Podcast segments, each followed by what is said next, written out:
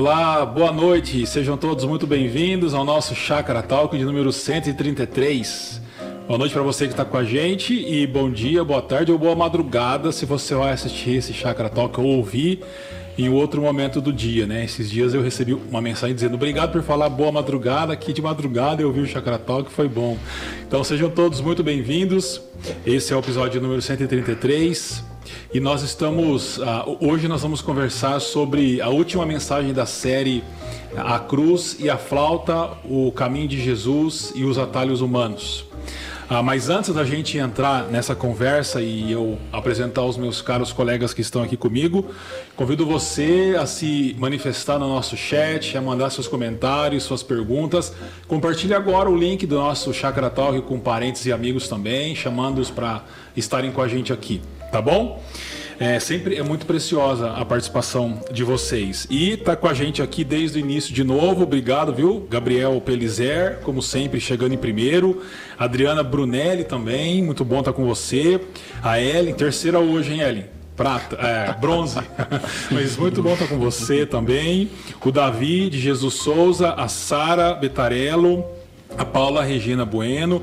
E o querido Noel Ribeiro, Noel, uma alegria ter você com a gente, viu? É, estivemos em oração por você, acompanhando todo, to, todo o processo de saúde que você passou. Então é uma alegria, seja muito bem-vindo você estar com a gente aqui também. A Marisa, a Renata, o Henrique Magalhães Teixeira, a Lei Pri, a, o Davi de Jesus Souza, quem assiste mensagem somente pela internet e é considerado um desigrejado. O Davi, se você é um náufrago. Será, será, será? Será, porque às vezes, e a gente pode conversar sobre isso aqui, o fato de você, ah, de você ficar pela internet, ah, como membro da chácara, por exemplo, a gente tem membros assim, isso é um tema interessante para hoje, colegas. Você necessariamente não é um desigrejado, se você tem conexões, né? Mas a gente pode falar sobre isso um pouco mais para frente. Felipe tá aqui, né? Felipe e a, e a, e a Renata. Renata. Vocês não estão assistindo juntos, não, pô? Não, um tá na sala, outro tá no quarto. Eles querem ajudar a audiência, desligaram é, o celular. Isso aí, isso aí, isso aí. Muito São bom. São parceiros. A, a, a, Priscila, lá dos Estados Unidos. Boa noite, Priscila, Janete. Tiago Viana. Tiago, muito bom ter você aqui com a gente também, viu? Você pode estar aqui, você podia estar aqui e fazer uma música para nós. Vamos estar com você. Bianca o Chico e a Carol e o Eduardo Domingues. Todos sejam muito bem-vindos. É uma alegria ter vocês aqui. Bom, então nós terminamos a, a, a série, essa série de mensagens. Agora eu vou apresentar os meus colegas que estão aqui pronto para responder perguntas difíceis, tá bom? Então, boa noite, Augusto, seja bem-vindo. Você começa comigo porque quem vai responder as difíceis é o, é o outro colega, é né? É o outro colega, é. O combinado nosso é que eu fico com as fáceis, corintiano, Vocês ajudando estão... corintiano. É que, é que ele passou por um ah. processo há duas semanas é. que... então, eu fiquei sabendo que assim, o que aconteceu com ele destravou alguns gente, neurônios, eu tô presente entendeu? aqui, viu, gente? É. Vocês estão falando aí como se eu não estivesse aqui, ué. Destravou neurônios esse negócio mesmo aí? Ai, ai, ai, ai. Boa noite, Hugo, seja bem-vindo. Explica pro pessoal o que, que é isso aqui. Não foi a Tamara que fez isso com você. eu brinquei, maldade, fiquei sem lavar louça, levei uma, ah, tá uma cacetada. Brincadeira à parte, mas muito bom a gente estar tá junto aqui. Boa noite para quem está ao vivo. Ah, respondendo aí a pergunta, na verdade eu acho que acertou as coisas aqui dentro. Acertaram é. as coisas, né? Que tava errado. Na verdade, assim, o Noah no início da noite falou: pai, quero dormir no meio de vocês. E aí você põe a criança no meio da cama, daí você fala: já tá crescendo, rola pra lá, rola pra cá, vou levar pra cama dele. E aí o meu pensamento foi: eu não vou acender a luz do banheiro. Porque vai que ele acorde e ele vai querer voltar pra cama. Então lá vou eu no quarto onde os três dormem e vou colocar ele na cama dele. Perco o equilíbrio, o peso dele me puxa, o meu peso vai junto e eu dou com tudo na quina da cama dele, que é madeira. E aí eu faço um, um corte gigante. A N e a Ivy continuam dormindo de boa. O Noah só dá uma chorada, mas eu levei nove pontos.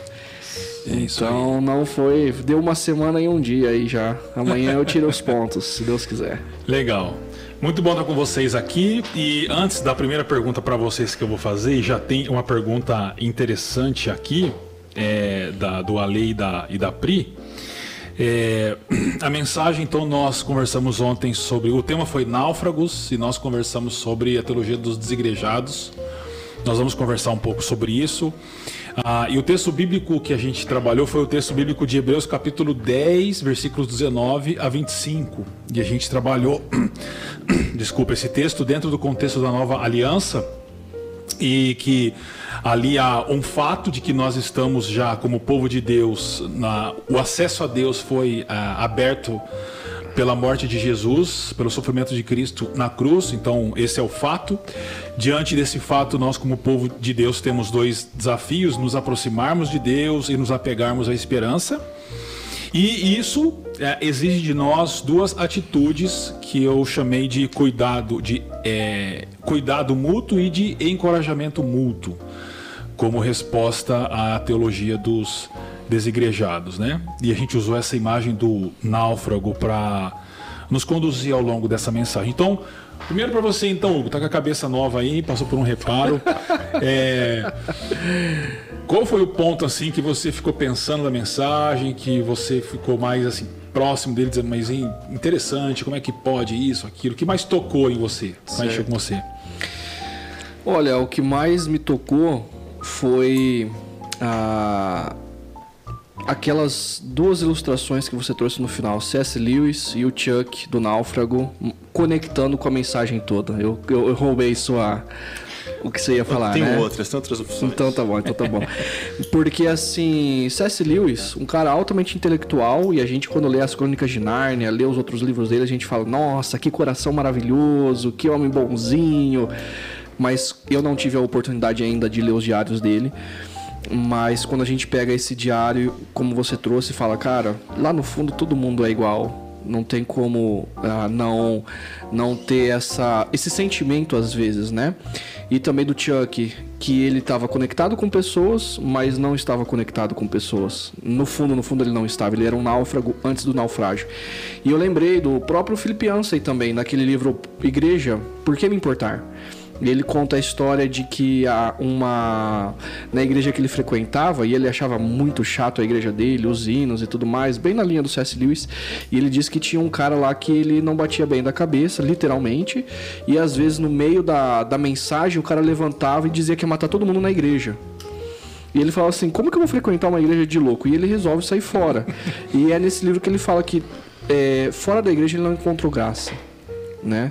E aí eu falei assim, quantas vezes a gente olha para nós mesmos e nós queremos uma igreja nossa imagem e semelhança, mas no fundo, no fundo, o que a gente está escolhendo é, é ficar à deriva. É, a gente, a gente cria os nossos Wilsons, né? Nós criamos os nossos Wilsons. E você, Augusto? Sou fã do Tom Hanks, então. Tom Hanks é sensacional. Assim, Star Chucks com Wilson para mim foi incrível. Mas pensando aqui, é, o começo da mensagem se levanta muito ponto que eu acho que assim a gente precisa conversar mais. Mas pensando no texto de Hebreus, quando você destaca que o que um verbo que a gente traduz de uma forma mais positiva, no original está de forma negativa, que está mais para irritando uns aos outros. Esse negócio da gente cutucar. Mas cutucar não porque a gente é chato, mas de cutucar porque a gente está caminhando junto para se tornar mais parecido com Jesus. Cara, isso, assim, na hora, eu... quando o cara é desigrejado e fala que tem igreja, assim, é, é isso que falta. Não tem quem cutuca, uhum. não tem quem irrita, é. quem leva para mais perto de Jesus, para fazer mais parecido com ele, né? Uhum. É, então, quando eu estava é, estudando esse texto, eu não sabia desse verbo, porque eu tinha escolhido esse texto para pregar sobre o tema principalmente por causa do final, não deixe de reunir-vos, né? Uhum. E foi um texto assim, que eu tive que brigar com ele, porque é um texto meio difícil de entender em alguns pontos ali, porque tem subjuntivo, tem particípio, mas esse é, esse esse esse verbo me chamou a, a atenção, porque realmente ele no grego comum ele tem uma conotação negativa, né? É, ali dentro ele ganha um, um sentido positivo, mas que exige um tipo de confrontação que você tem na igreja. E grande parte dos que rompem com a comunidade é exatamente porque não querem sofrer isso ou também não querem ter que fazer isso. Uhum. Que daí exige compromisso de você ver alguém que está se perdendo e você, como um irmão ou uma irmã em Cristo, chegar naquela pessoa e dizer assim: esse caminho não é certo. esse caminho é errado, uhum. de acordo com a palavra de Deus, né? Então, realmente é algo interessante. Na hora que você falou, eu lembrei de uma conferência antiga, antiga, que era quando a missão na Íntriga começou, em parceria com a CEPAL, e eles fizeram uma conferência que o tema era o Evangelho que conforta e confronta. Uhum. E aí todas as palestras tinham essa pegada, dessa dobradinha. Existe conforto, existe consolo, existe encorajamento, é, existe. Mas existe confrontação, porque existe transformação, ah, existe gente mudando de vida. Então essas duas coisas estão amarradas, né? E eu achei muito bom se lembrar dessa faceta, porque a tendência de um desigrejado é só lembrar dessa a galera curte a parte boa, uhum. curte se consolar, curte uh, festejar junto, até chorar junto chora, né?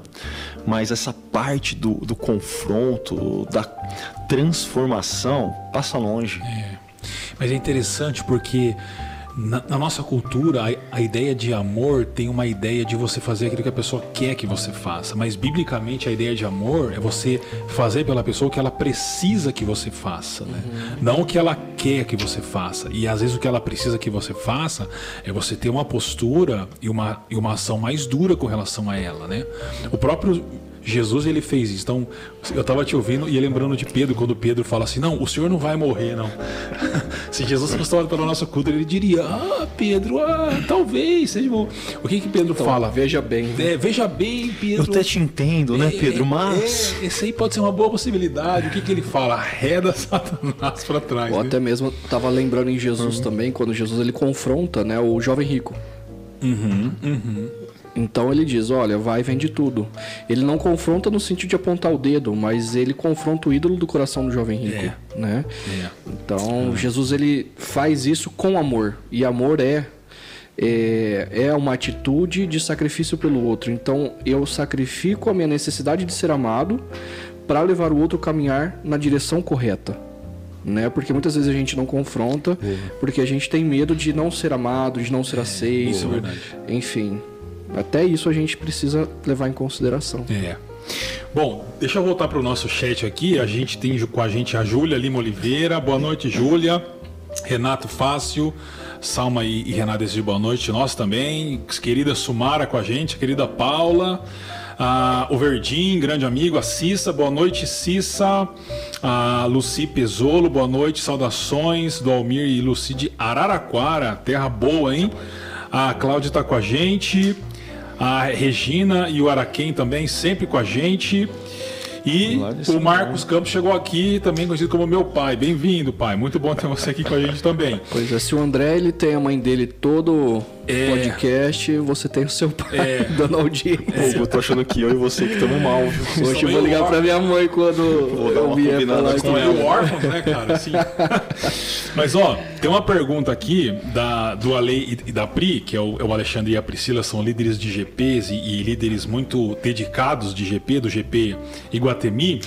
A pergunta deles é assim, eu já passo para vocês, tá? Vai para o Hugo primeiro agora, depois para o Augusto. Obrigado. Se tiver dentro do contexto maior da mensagem, o que podemos fazer como igreja GP e individualmente para conseguir conexões saudáveis a fim de restaurar os náufragos? Ou seja, eles não são náufragos e eles realmente não são náufragos. Eles estão muito conectados. Como é que podemos então, como igreja, grupo pequeno e individualmente conseguir conexões saudáveis a fim de é, restaurar os náufragos? Hugo. Hum, pergunta para mim difícil, viu? É, é difícil. Pergunta, pergunta difícil, porque uma imagem que veio na minha cabeça ontem quando você tava ah, dando aquela imagem de um castelo fortificado e aí a, a, esse castelo está em guerra, que são as potestades do ar, Satanás, e aí a pessoa ela, ela própria decide, eu não preciso mais de estar tá seguro aqui eu quero sair desse castelo fortificado. E ela vai para o meio do campo de batalha, né? Ou para o lugar de ataque. E aí eu me veio na mente aquelas, aquelas cenas na Ucrânia, onde eles tinham aqueles corredores de segurança para tirar os civis. E os civis vão passar, mas os russos eles matam os ucranianos. E Exato. tem uma cena disso. E aí eu fiquei pensando é, nessa, nessa. Enquanto você estava pregando, agora na fala do Ale e da Pri, é, cara, isso é muito sério. Porque são pessoas que decidiram que a igreja não é para elas. Elas gostam de Jesus, mas elas não gostam da igreja.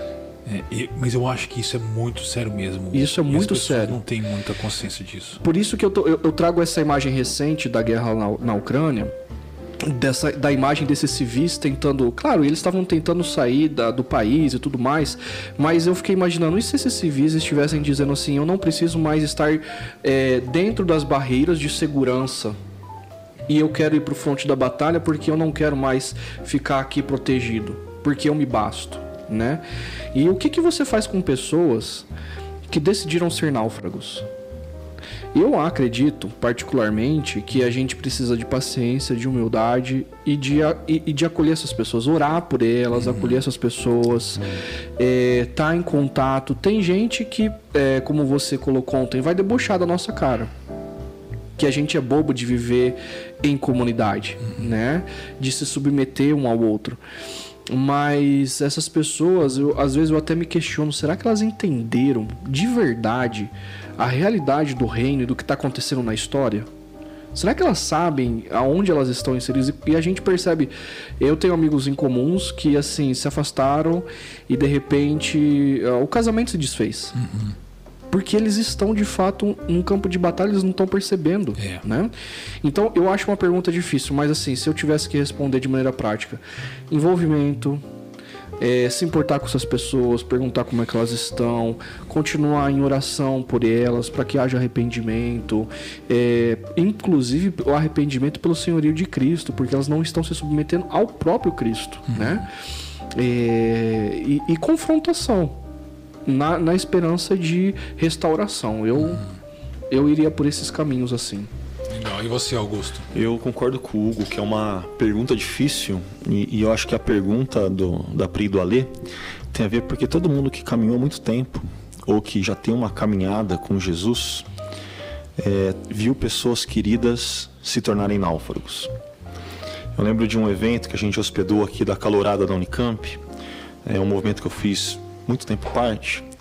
E agora tô longe, tô distante, mas o pessoal deu de passar foto antiga. Foto que eu lembro que eu tirei.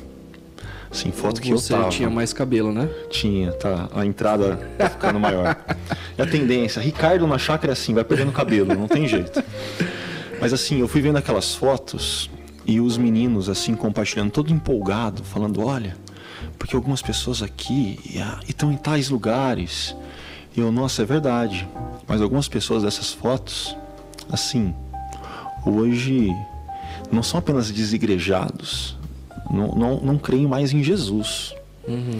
E, e, muitos desigrejados, assim, uhum. quando eu paro para pensar na minha caminhada a, cristã, assim, a pessoas queridas. Eu acho que a pergunta da Lei da Pri surge dessa questão, assim. É uma questão nossa, do nosso coração. A gente sofre por ver os náufragos, os náufragos, exato, né? Exato. Então, é, a minha resposta primeira, eles precisam ser agenda de oração nossa. Uhum. É, eu vou citar de novo. Para mim, oração é o mínimo e o máximo que a gente pode fazer. Uhum. É o mínimo porque é algo fácil e é o máximo porque a gente coloca aquela pessoa diante do Deus Todo-Poderoso. Uhum. Como o Hugo disse, é, existem movimentos que eu vou chamar de movimentos ah, na direção do náufrago beleza, a gente precisa acolher, a gente precisa confrontar em amor, mas eu faria uma soma. Existe um movimento que é em direção do cuidado do nosso próprio coração. Porque é aquela história, assim, o cara está se afogando. Se você não é bom nadador, você não vai salvar o cara. O cara vai te afogar junto. Náufragos são críticos, são ácidos, são amargos. Se você não cuida do seu coração, a tendência é não é você resgatar o náufrago, é você se tornar um náufrago junto com ele. Uhum, uhum. Então, assim, é uma pergunta extremamente importante que eu não sei se eu tenho a resposta toda, mas que eu diria que passa por oração, passa por movimentos na direção daquela pessoa, mas exige de nós movimentos de proteção do nosso próprio coração. Uhum. Senão dá ruim. É, é interessante essa última questão do movimento de proteção do nosso coração, né? Mas eu responderia dizendo que você tem que jogar boia. É quando você passa do lado de um náufrago, como aconteceu no filme, é, um grande navio passou e eles jogam a boia pro, pro, pro náufrago, né? O problema é que tem náufrago que você joga boia e o cara não quer boia. Não. Ele continua. Não, tem náufrago que pega a boia e joga de você de volta. Fala, não quero, não preciso. É. E aí, eu não vou dizer, acho que nada de novo aqui, porque é, jogar boia seria, primeiro, orar por ele, porque só uma ação do Espírito Santo pode fazer isso. Uhum. Segundo, manter a porta aberta sempre. Então, continua jogando a boia, você devolver, joga de novo, diz a boia tá aí. Quando você entrar nele, eu puxo, né? E em terceiro lugar, é, quando tiver a oportunidade, confrontá-lo com amor, dizendo, cara, você está errado, né? Porque aí aqui eu quero enganchar num outro ponto que você trouxe, o, e que na mensagem a gente também trouxe ontem, que é assim, o texto de Hebreu diz que a gente precisa encorajar uns aos outros. Aí eu volto na primeira ocorrência daquele verbo para que nós não nos endureçamos pelo engano do pecado. E é interessante que acontece isso mesmo. Vocês já viram pessoas assim. A pessoa rompe com a comunidade, mas ela se diz ainda cristã. Depois de um tempo, ela rompe com a fé. Uhum, e depois uhum. de um tempo, a vida dela está totalmente contrária àquilo que ela, ela acreditava. E, e, assim, são casos. Se vocês, se a gente fosse citar aqui, vocês teriam casos para isso, né? Uhum. É... Como é que vocês veem assim é, esse, esse, esse processo de é, endurecimento por causa do pecado e como que é possível reverter isso? Vamos lá. É outra pergunta difícil. É, isso aí. O difícil era para ser com o Hugo. Vocês estão tudo olhando para mim. O dedo dele é muito é, você. Eu vou então, te contar uma coisa de bastidores aqui. É, o pessoal tá combinando contra aqui. Mas assim, quando a gente se afasta da comunidade, não é que a gente se afastou da comunidade. A gente se afastou de Jesus. Então, mas isso é interessante. Dá uma ênfase nisso aí. É, porque assim, é, o papo do ah, eu amo o noivo, eu odeio a noiva, eu uhum. gosto de Jesus, eu tenho um problema com o fã clube. Cara, desculpa, biblicamente não tem como. Você se afastou da comunidade, você se afastou de Jesus. E longe de Jesus, assim, você se torna qualquer coisa menor do que ser humano. Porque quando eu olho para a narrativa de Gênesis 1, saindo um pouco aqui de Hebreus, e Gênesis 2, Deus nos cria de forma referenciada. A gente só sabe ser humano à medida que a gente olha para Deus. Mas desde que os nossos primeiros pais romperam e viraram as costas, a gente está olhando para um monte de outras coisas que não é Deus. E a gente vai se tornando menos que humano.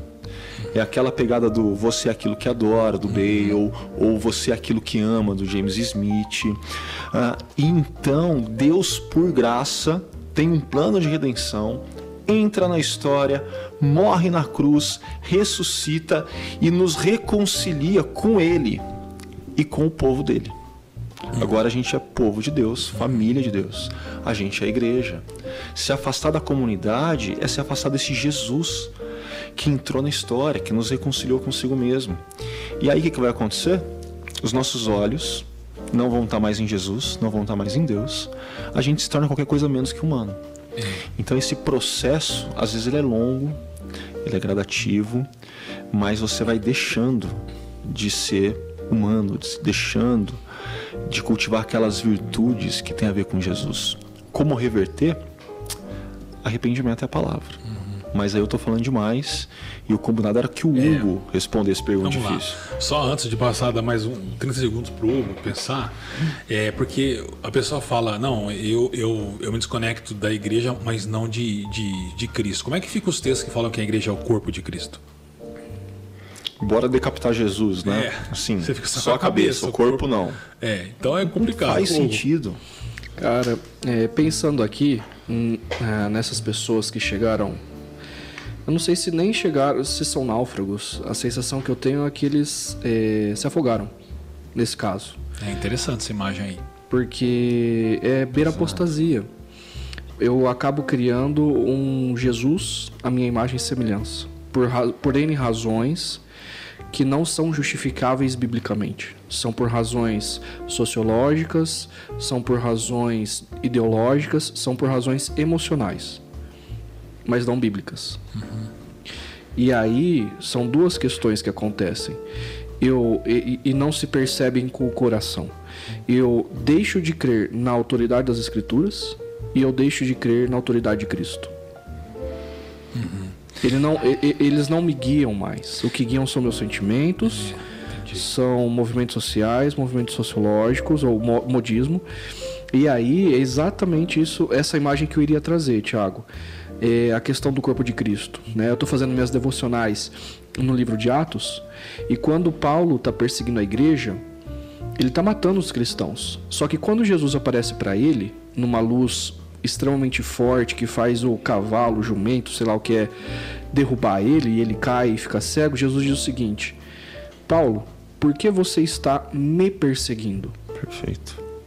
É interessante, ele está perseguindo a igreja, mas e a pergunta Jesus, de Jesus é sobre ele. Porque quem está perseguindo a igreja está perseguindo Jesus. Se você Exatamente. persegue a igreja, você está perseguindo Cristo. Exatamente. Se boa, eu abandono a igreja, abandono Cristo. Eu abandono Cristo. É. É. Mas aí, muito bom, Hugo, muito bom mesmo a, a, a sua, a sua participação. Mas aí, o pessoal desigrejado, eles dizem assim: não, mas eu tenho a minha igreja. Minha igreja é uma igreja. Não, igreja que se reúne lá na minha casa de, de sexta-noite. A gente toma alguma coisa, come uma pizza, é igreja. O que, que você falaria, Augusto, para uma pessoa que. Porque assim, tem dois tipos de desigrejados basicamente. O cara que rompe geral e aquele que rompe com o povo, mas ele, ele diz que tem uma igreja que é o, são os amigos que reúnem de, de sexta-feira para tomar alguma coisa, como uma pizza. O que, que você diria para eles? Assim, rolou uma confusão acerca do que é a igreja. Uhum. Aquela pessoa não sabe mais o que significa ser igreja. Uhum. Porque ela está confundindo a comunidade de discípulos de Jesus, a família de Deus, o povo de Deus, com conjunto de amigos de sitcoms norte-americanos, assim, Friends, How I Met Your Mother, uhum. entre outros. Que assim, é aquele grupinho que se encontra, se bobear, dia sim, dia também. Assim, a constância, a regularidade dos encontros são incríveis. É uma galera que ri junto, inclusive ri de qualquer coisa. É uma galera que, sim, quando acontece alguma coisa que demanda chorar junto, chora junto. Uhum. Mas, primeiro, é um grupo de pares é um grupo onde a diversidade da comunidade de discípulos não existe. A diversidade do reino não existe. São iguais. E, de novo, voltando ao ponto que eu mencionei no início que chamou a atenção, não existe confronto que torne as pessoas mais parecidas com Jesus. A grande pergunta que eu faço quando encontro amigos queridos que me dão esse tipo de resposta é: tá, mas quando você sai dessa pizza com vinho na sexta-feira à noite, você está mais parecido com Jesus? Você se tornou um discípulo de Jesus melhor? Essa é uma pergunta Você ama mais a Deus? É. Você ama mais ao próximo? Ou você está cada vez mais em si mesmado em si mesmo? Ah, não, mas eu tenho os meus amigos. Não, mas se eles são pares, eles são a sua própria imagem. Você está em si mesmado em si mesmo. Vamos são, ser sinceros. São Wilsons. São né? Wilsons. É. Assim, criados por você, do jeito que você quer. Né? Então, tem uma confusão é. acerca do que é a igreja. É. O, o, Hugo, além disso que o Ricardo trouxe para nós, o que que, o que que não tem nessas igrejas e o que a gente encontra na comunidade mesmo? eu tava pensando aqui várias coisas. eu poderia assim, citar o que recapitulando um pouco do que o Ricardo já falou. Cara, se a heterogeneidade, quando Deus criou a humanidade, homem e mulher, não somos iguais. E isso é, é fundamental pra gente. Uhum. Quando ele forma o povo, as doze tribos, cada tribo tem sua característica. Isso é fundamental. Os doze apóstolos, cada um tem um background de vida diferente. Isso é fundamental. Não tem. Não tem. Pode até ter o serviço mútuo, mas entre iguais. E aí é muito mais fácil. A gente vai, a gente tem filhos, então todo mundo vai para um restaurante junto que tem atividade para filhos, né? A gente só conversa sobre as mesmas coisas. Cadê o idoso? É isso, cadê o. Cadê o divorciado? É. Cadê a mulher, mãe solteira? O adolescente. Cadê o cara com depressão? Cadê o adolescente? O desempregado. Não tem, não tem, não é. tem sacrifício. É, não tem sacrifício. Você quer ver outra coisa? Não tem contribuição financeira. Cara, isso é muito sério. Não tem contribuição financeira, porque assim. E contribuição financeira, vamos deixar claro. É você separar aquilo que você fala, Deus, quem manda Exatamente. não sou eu, é o Senhor. Exatamente, não tem. E, e, a questão aqui é a questão da idolatria do coração, mas a questão da ajuda do necessitado. Porque não tem. Ninguém, eu não conheço assim esses movimentos de que vamos nos engajar e cuidar de quem está precisando, porque não tem ninguém precisando ao redor. Não tem confrontação. O cara tá errando, tá pecado, tá errado, mas não tem autoridade das escrituras nesses relacionamentos que portam a ética, que portam a moral, que portam a, os, os princípios e valores da vida de um discípulo de Cristo. Então, assim, a gente vai vivendo junto. É um clube. Mas não tem isso. É. Bom, a, a, gente tinha combinado de ir para os pontos, mas o chat tá pegando fogo aqui. Tem Eu vi que a galera. É, o tá... tema. Obrigado, viu? Vamos tentar dar conta de tudo. Olha só. A Eneida Queiroga, obrigado pela pergunta, Eneida. Ela, ela diz assim: como acolher quem quer ficar fora? Aí nós já respondemos aqui na questão de jogar boia, que seria a oração, seria o acolhimento, manter a porta aberta, confrontar e guardar o coração, porque o náufrago pode te levar junto, né? Realmente isso acontece.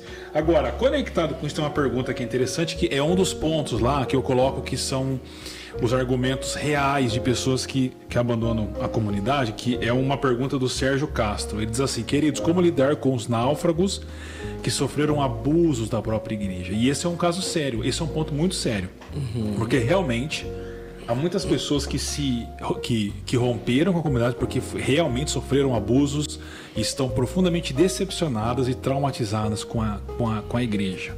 Uhum. E isso é algo que a gente tem que tratar com, com muito cuidado. Como, como lidar com essas pessoas, né? Uhum. Quem quer começar aí?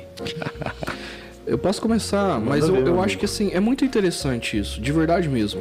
As pessoas que elas entenderam Cristo e se submeteram a Cristo, entenderam que a expressão de Cristo na história é a igreja, elas não se afastam da igreja. Por um tempo, elas, elas, elas, a sensação que eu tenho, olhando para as pessoas que eu já cuidei nesses anos de ministério, elas assim, elas dão tempo, mas elas visitam uma igreja aqui, elas visitam uma igreja ali, mas elas não desistem da igreja. É a primeira coisa. Segundo, elas é, precisam ser curadas. Uhum elas não precisam estar ativamente envolvidas na organização da igreja, servindo, etc.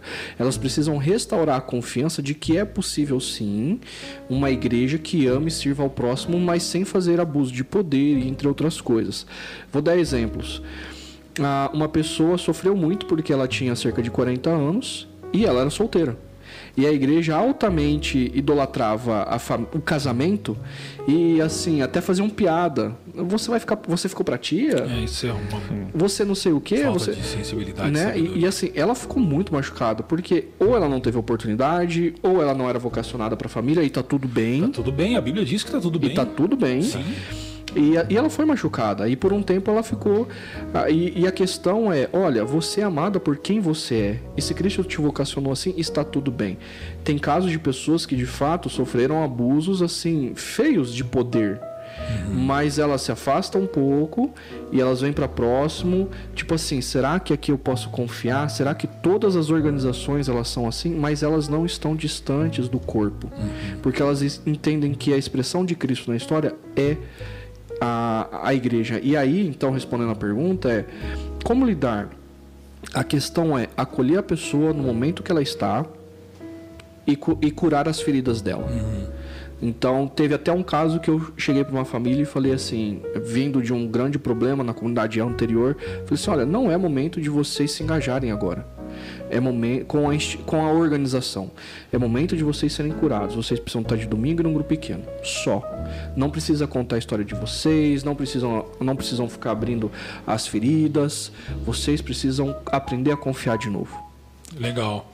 Agora, deixa eu piorar um pouquinho para você, Ricardo. E amigo? E se a pessoa não tem a maturidade que o Hugo disse, que, que faz com que ela não rompa com a igreja? Se é uma pessoa ainda num processo ainda inicial de caminhada e que sofreu um abuso e, e tem abusos que são muito pesados e ela se distanciou. Como é que a gente poderia lidar com isso? Tá, vamos por partes. É, quando a gente fala de decepções como um argumento real do desigrejado, isso está diretamente ligado com a expressão que você trouxe do Renato Vargens, feridos na batalha. Uhum. Né? Então existem pessoas que elas estão decepcionadas, que elas estão feridas por conta de abusos, assim, eu sei que é redundante, abusos de fato abusivos, desculpa a redundância. Mas nesses casos, o que eu acredito que acontece é uma decepção positiva. A decepção, a ferida não. A ferida dói, a ferida eu não consigo ver como mas a decepção sim. Porque essa decepção de repente é o instrumento que Deus está utilizando para aquela pessoa perceber que o local que ela está talvez não seja ah, de fato uma comunidade de discípulos de Jesus. Eu não consigo olhar para ah, ditas igrejas neopentecostais com históricos abusivos, escândalos imensos assim, e falar, não, é simplesmente uma comunidade é, falha como qualquer outra. Não, cara, tem umas coisas ali que, que, que fogem da Deixa casinha. Deixa eu te cortar, o que a gente está vendo no Quênia. Isso, sim. O foge da do, casa, cara. O, o, o, líder religioso falando assim, se você quer conhecer Jesus, tem que jejuar até que você conhecer Jesus. Tem mais de 60 pessoas mortas, eu não lembro. Sim. Morreram por causa de Jesus, cara. É, é, essa decepção do líder, é positiva, né? porque faz a pessoa perceber que não, não é aqui. Aqui o negócio está muito fora da casinha. Eu preciso encontrar, seja qual for a sua cidade, a, a, sua chácara primavera. Aqui eu vou puxar a sardinha pro meu lado. Aqui é a minha comunidade. Não estou dizendo que é a única em Campinas, tá? E também não é perfeita, né? É, Vamos, não, não é. Não é perfeita. É. Mas aí da perfeição a gente comenta daqui a pouco, né? Tá bom. É, eu tenho um amigo que eu disse uma vez para ele, cara, meu, na hora que você achar a igreja perfeita, por favor, não vá para lá. Por quê? Porque você vai estragar, cara. Sim, ser imperfeito pra caramba. Você vai chegar lá, você vai acabar com a perfeição da coitada da igreja. Bem que não existe. Não, brincadeira, negócio, não né? existe, né? né? Igreja perfeita é só quando Jesus volta. Mas existem decepções que são boas nesse sentido. Agora existem decepções e feridas que elas têm a ver com gente que vive com gente, com gente que não é perfeita, uhum, uhum. né? E a gente precisa aprender a lidar com isso. A gente precisa aprender, inclusive, a conviver com isso. Eu gosto de pensar no caso de Paulo e João Marcos. Paulo, missionário mais experiente, João Marcos, missionário júnior. Ah, alguma coisa acontece, dá um desentendimento a tal ponto que até Barnabé deixa Paulo, as relações se separam. Uhum. Só que na última carta que Paulo escreve a Timóteo, quem que Paulo pede para ir junto com Timóteo? João Marcos. João Marcos. É. Então existem casos que e eu gosto muito de um álbum é, chamado Amado Timóteo, um sermão musical. Ele brinca assim: algum Paulo já te machucou? Perdoe. Uhum. Assim, algum João Marcos já te tirou do sério? Dê tempo ao tempo. Uhum. Porque quem vive junto tem que lembrar que o seu lado da história não é o único. Assim, a, a gente é tentado a pensar que só a gente é decepcionado. A gente não decepcionou ninguém, né? É. Assim, o outro que, que me feriu. Eu nunca feri ninguém. E não, gente, quem vive junto experimenta disso. É. Então a gente tem que ter maturidade para perdoar, para continuar a relação e caminhar. E, e é família, né? É, nós somos o povo de Deus, nós somos, ah, nós somos ah, adotados como filhos, nós somos irmãos e irmãs. Essas são, essas são as imagens do Novo Testamento, né? É, e como irmão, irmã, como pais mais velhos, filhos, né? E por aí vai, cara, que família que não tem, às vezes, um uh, um desconforto de relacionamento. Todo relacionamento tem, casamento tem, pais e filhos têm, enfim. Uh, o convívio comunitário é como uma, um convívio familiar. Vai ter dificuldade. Ponto.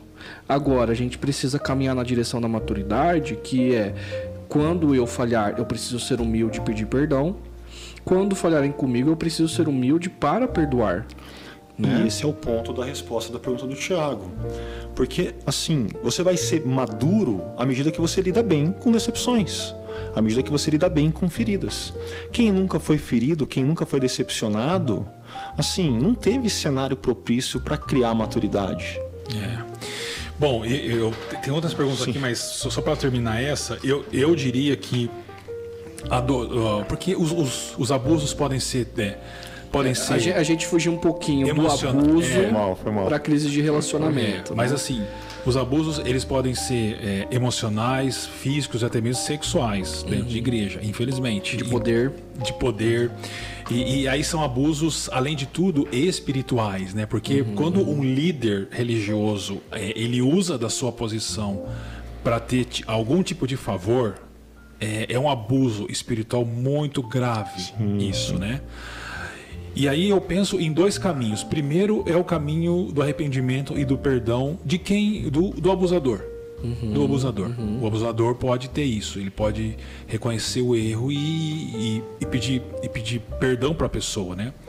É, de outro modo, se isso não acontece, eu acho que o caminho é nós acolhermos essa pessoa e curarmos as feridas, mostrando que nem toda igreja é assim. Uhum, uhum. Graças a Deus, eu acho que a maioria não é assim. A maioria é composta por pessoas e por líderes que têm um compromisso sério com Jesus que amam a sua igreja e que amam as pessoas, né? Uhum. Que podem falhar aqui ou acolá, mas aí são falhas que precisam ser chamadas a atenção, mas não, não chegam a ser abusos, né? Então, uhum, eu sim. acho que esse é o, é o caminho, é a pessoa perceber que porque ela foi abusada em uma suposta igreja, é, ela não vai ser abusada em outras igrejas, né? Porque há igrejas que têm compromisso sério com Cristo.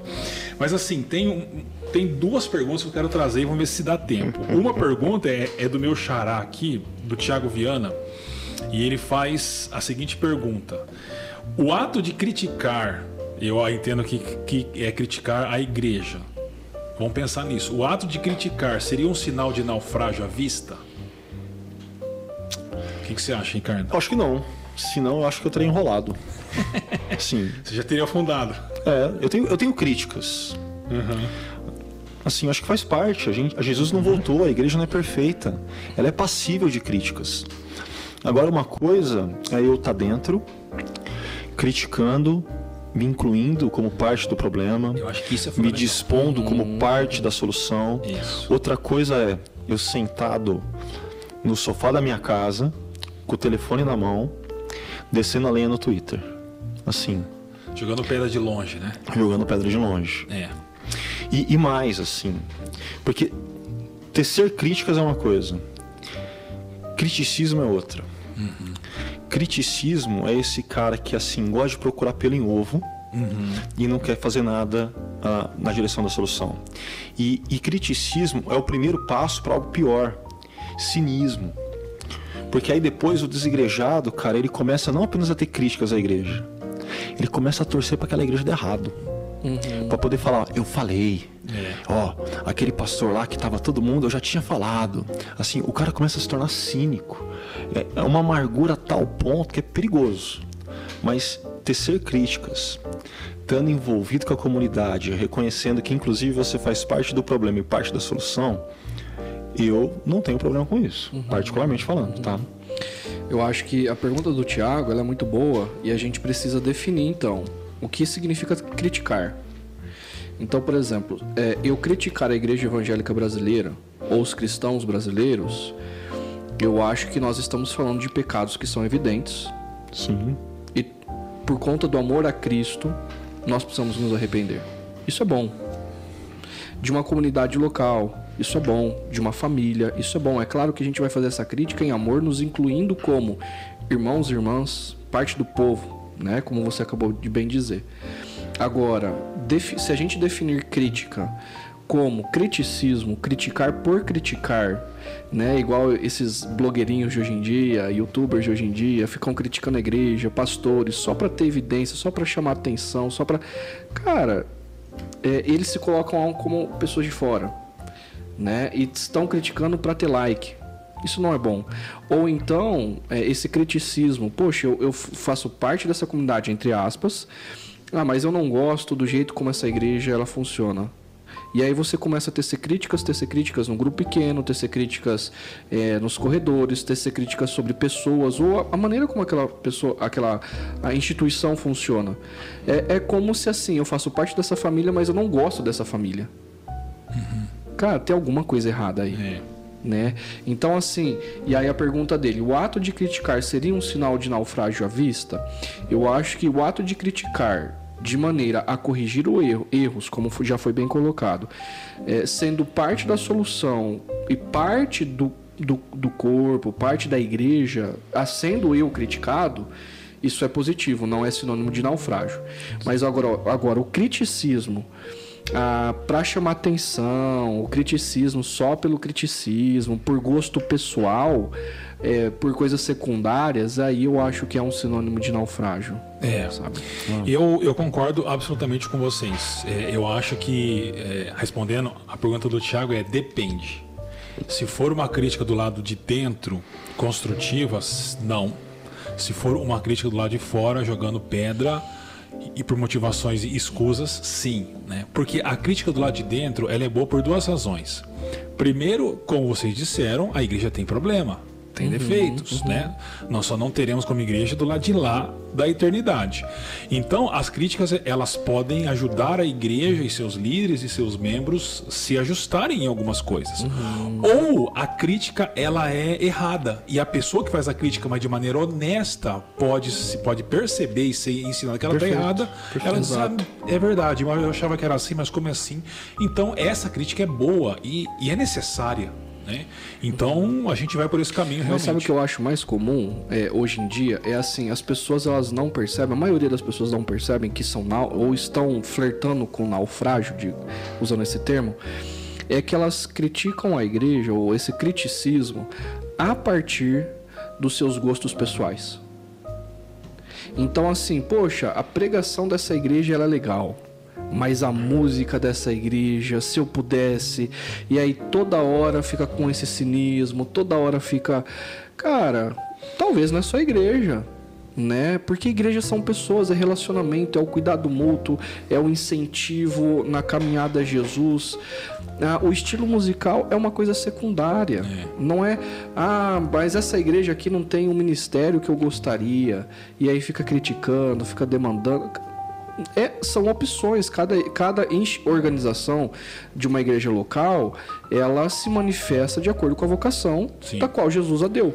Certo? E viva a multiforme graça de e Deus. viva a multiforme graça. Sim, sim, e agora, é, eu, eu quero estar tá nessa igreja aqui, mas eu quero com um outro estilo ali. Cara, é uma igreja gourmet que eu escolho a la carte do meu gosto. É uma igreja Frankenstein, né? Assim, é, e, e, aí, e aí essa igreja, assim, é a minha imagem e semelhança. Sim. E eu estou flertando com o naufrágio porque eu não percebo que o mais importante não é a minha preferência pessoal sobre determinadas coisas, mas é eu estar conectado com o próximo, adorando a Deus, é, servindo, uh, tendo cuidado mútuo, incentivo mútuo na, na, caminhada.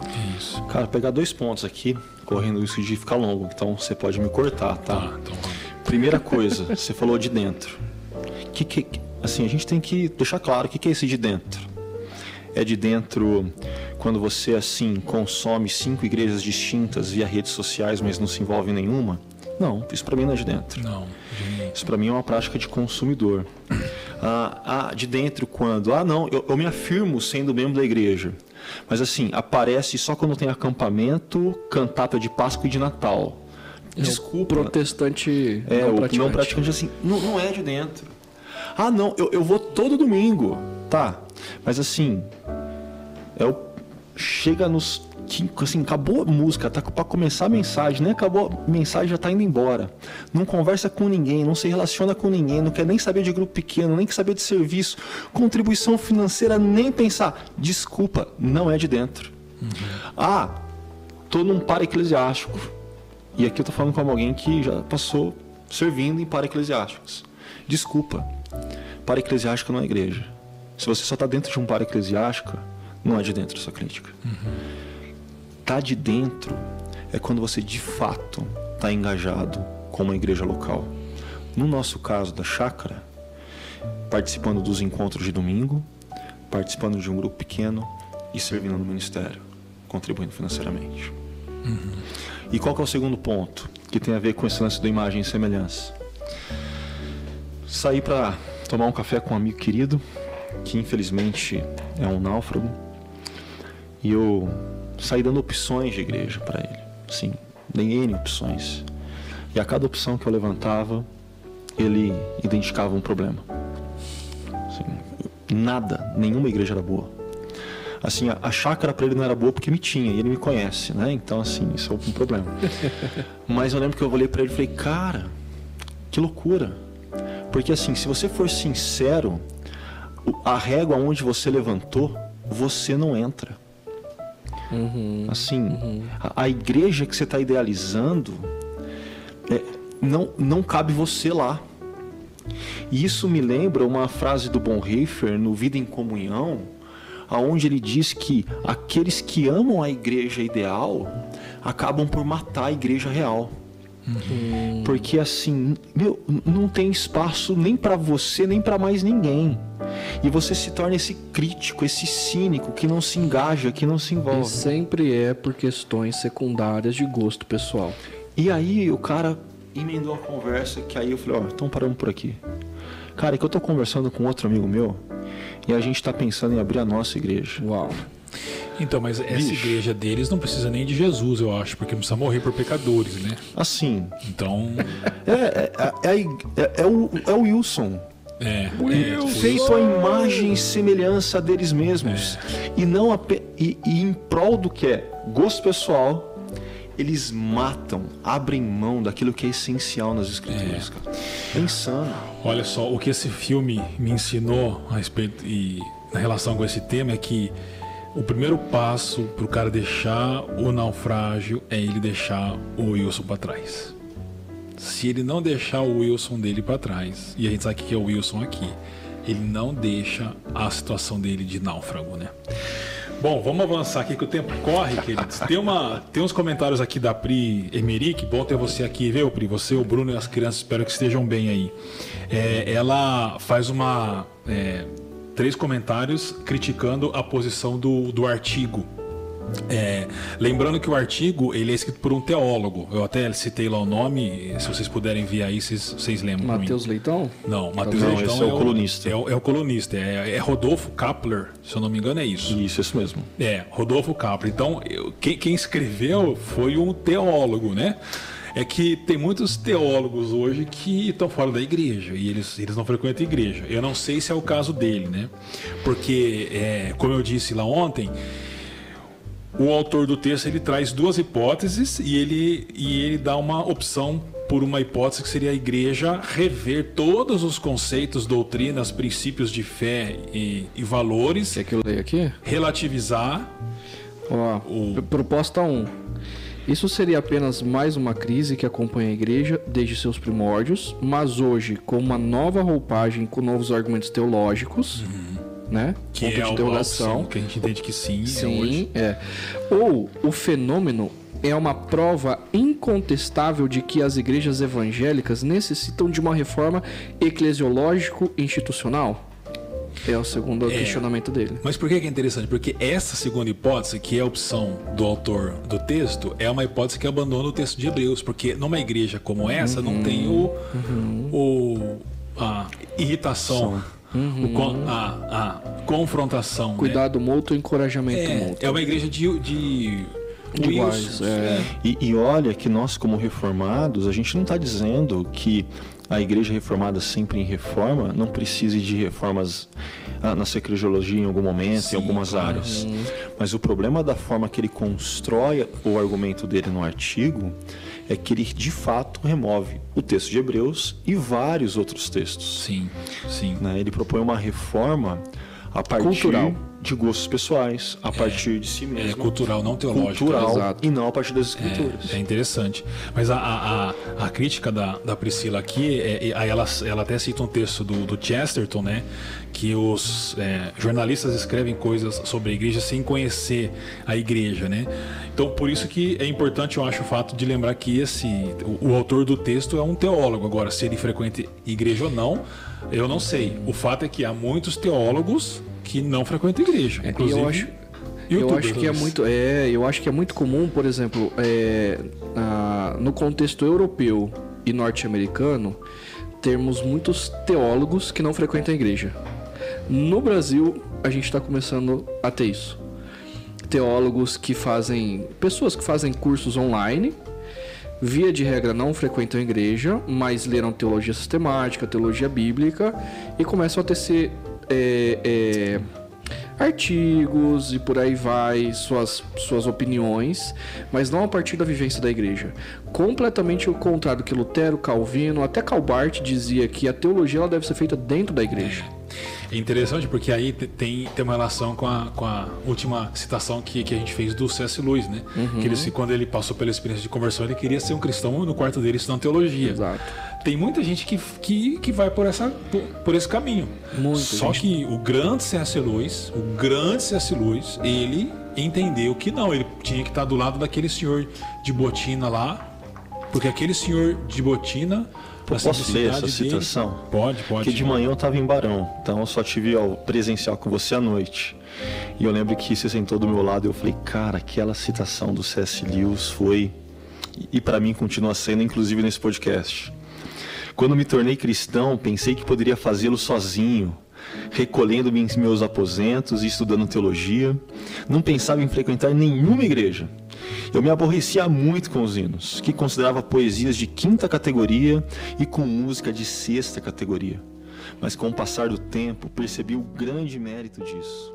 Reconhecer que os hinos estavam sendo cantados com devoção por um velhinho, santo de botinas, no banco ao lado. Então você percebe que não é digno de limpar aquelas botinas. Isso nos tira de nosso orgulho solitário. É. E eu não sei se você já teve essa experiência. Mas assim, essa pra mim é uma experiência recorrente. É, nossa. E, e, são as pessoas mais simples. E me faz um bem. Uhum, um bem. Uhum. Tem uma senhora que eu lembrei aqui, até me emociona, uma senhora da, da outra igreja que eu pastoreei, chamava Dona Silvia. Quem tá me ouvindo lá de Campos Elíseos sabe quem que eu tô falando. Cara, pensa numa mulher santa e simples, humilde. Cara, sensacional assim. Teve uma sono de falar dela.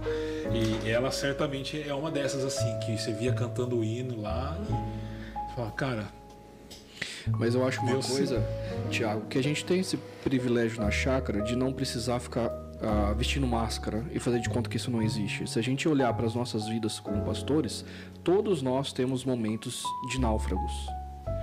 E eu acho que o primeiro passo é admitir isso e a gente dizer, poxa, é, hora ou outra, nós queremos a igreja a nossa imagem semelhante, nossos Wilsons, porque é Sim. mais fácil. Eu lembro assim que eu cresci, meus pais sempre foram líderes de igre... da, da, igreja da qual eu cresci, de origem, mas com 11, 12 anos, cara, no meu coração eu falei assim, eu vou para a igreja porque meus pais mandam, para não me encher um saco. Só que com 17 anos, Jesus me encontrou, porque não fui eu que encontrei Jesus, mas ele me encontrou. E eu era, apesar de, e estando no seminário com 18, 19 anos, cara, eu odiava a minha igreja de origem.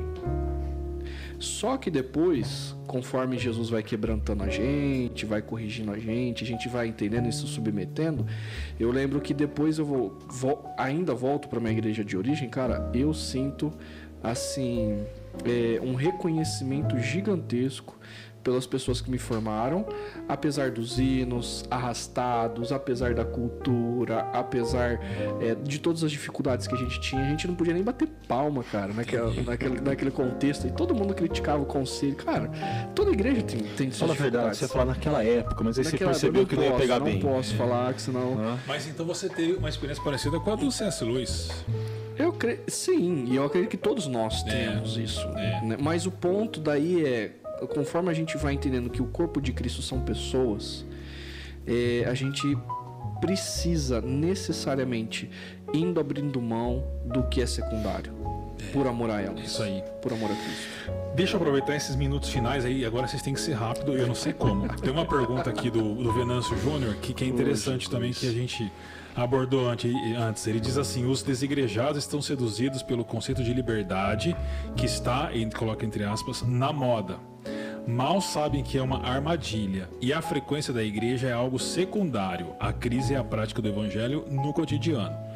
Eu discordo do Venâncio em um ponto quando ele fala que a frequência na igreja é algo secundário, porque eu concordo com ele no ponto que ele fala que ele destaca a prática do evangelho no cotidiano, mas não há essa separação entre estar junto da comunidade e a prática do evangelho. Na verdade, é, a, a caminhada junto com a comunidade nos auxilia a manter a prática do evangelho. Né?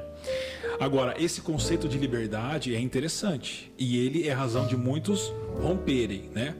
O que, que vocês diriam sobre isso e, e qual seria uma solução, por exemplo, para isso? Rapidinho que nós temos que estar estourando. Só existe uma liberdade possível: se render a Jesus. É, é esse conceito de liberdade é o conceito, porque nós aí nós temos a liberdade de sermos quem de fato nós somos criados para ser. Né? Só existe uma liberdade possível: é. a gente se submeter, se render. É. Eu posso dizer duas coisas? Interessante demais isso. Foi muito boa a resposta, viu? Curta e ótima. a minha não vai ser curta, mas duas coisas. Eu primeiro, dou meu tempo para você, manda. Você obrigado, obrigado. É, cara, primeiro, a, biblicamente, a comunidade sempre vem antes do indivíduo. É interessante sempre, também. Sempre Boa. vem antes do indivíduo. O que que acontece? E eu acho que o, o que o Venâncio levanta é simplesmente a ponta do iceberg. Porque nós somos, ah, nós nascemos e somos desenvolvidos na sociedade ocidental individualista. Nós lemos a Bíblia a partir do individualismo. Ponto final. A nossa teologia sistemática ou outras teologias é fruto do individualismo. Quando a Bíblia, toda a narrativa bíblica de Gênesis e Apocalipse, a comunidade vem antes do indivíduo e o indivíduo só sabe quem ele é por causa da comunidade, e Cristo morre pela comunidade, né, que estão os indivíduos, se a gente não reaprender, se arrepender do individualismo e reaprender a viver em comunidade, a gente não vai saber o que é liberdade. É interessante, porque aí é um outro conceito de liberdade. Aí né? é um outro conceito de liberdade. É. Eu só posso ser livre a partir do outro. É igual quando Jesus fala assim: quem acha que ao procurar a sua vida individualista a encontrará, na verdade está perdendo. Mas quem perde? Quem perde a sua vida por minha causa este é encontro. encontro né? Cara, é assim. E a outra, que, a outra questão que eu ia colocar, o Tim Keller faz isso de maneira sensacional. Ele diz assim: o que é liberdade? Liberdade é ter os limites corretos. E aí ele vai dizer assim: se um peixe decide que ele quer ser livre fora da água, ele sobrevive? Não. Morre. Por mais que ele queira, ele morre. Uhum. Liberdade é ter os limites corretos. Ou seja, os desigrejados estão seduzidos pelo conceito de liberdade que está na moda. É verdade, isso eu concordo absolutamente com, com o, o Júnior. Perfeito. É. E é interessante porque essa liberdade que ele cita aí é uma liberdade que nos escraviza a nós mesmos. E Esse que é, é falsa. É falsa. Sim. Não é liberdade. É falsa. Porque a obediência aos mandamentos de Deus gera liberdade. Aí é que tá. É, muito interessante. Bom, amigos, olha, tem muita, tem algumas coisas ainda no chat, mas não vai dar tempo. Não, pelo menos dá uma última palavra pra vou gente, dar, né? Dar. Já que o tema assim é amplo todo, né? É, dá uma canja, assim. dá uma canja. Claro, claro. Então assim, deixa a gente terminar com uma última palavra para aqueles que são náufragos, lembrando aqui que é, uh, o náufrago necessariamente não é alguém que está fisicamente dentro da comunidade. Você pode ser alguém que acompanha uma igreja à distância, como nós na chácara temos pessoas em Santos altamente comprometidas com Estados missão, Unidos, nos Estados Unidos, na Europa também, em, em, em cidades aqui do interior de São Paulo ah, e que nos acompanham de outros lugares, mas que estão altamente conectados com a missão e não são náufragos por uma razão bem simples, estão conectadas com pessoas muito conectados com pessoas, às vezes distantes fisicamente, mas emocionalmente e espiritualmente não. Então essas pessoas não são náufragos, tá bom? Uhum. Mas então, é, uma última palavra é, para vocês, para aqueles que são náufragos, lembrando que às vezes, como é o caso do, do Chuck, ele era náufrago antes do avião cair. Uhum. Né? Então, uma última palavra. Começa com você, Ricardo. Rapaz, pedir agora aguenta, né? Vamos lá. É, não seja náufrago, se engaje. No caso da chácara, encontre os domingos, não negocie, ah, não torne outras coisas mais importantes que isso. Grupo pequeno, tenha um. Mas assim, se relacione de verdade. Ah, mas a pessoa me decepcionou. Fica tranquilo, você também decepcionou em algum momento. Experimentem do perdão, continue a relação. Ah, a vida tá tão corrida, mas sirva. Se engaje no ministério. Ah, o dinheiro tá curto, crise econômica. Confia, que Deus é o Senhor sobre todas as coisas e mantenha a sua contribuição financeira. Ah, mas a chácara não é minha comunidade. Assim, não tem a ver com gostos pessoais, aquilo que está no DNA da chácara, é, eu discordo. Tudo bem, faz parte, mas não fique sem igreja. Não fique sem igreja local, procure uma outra igreja.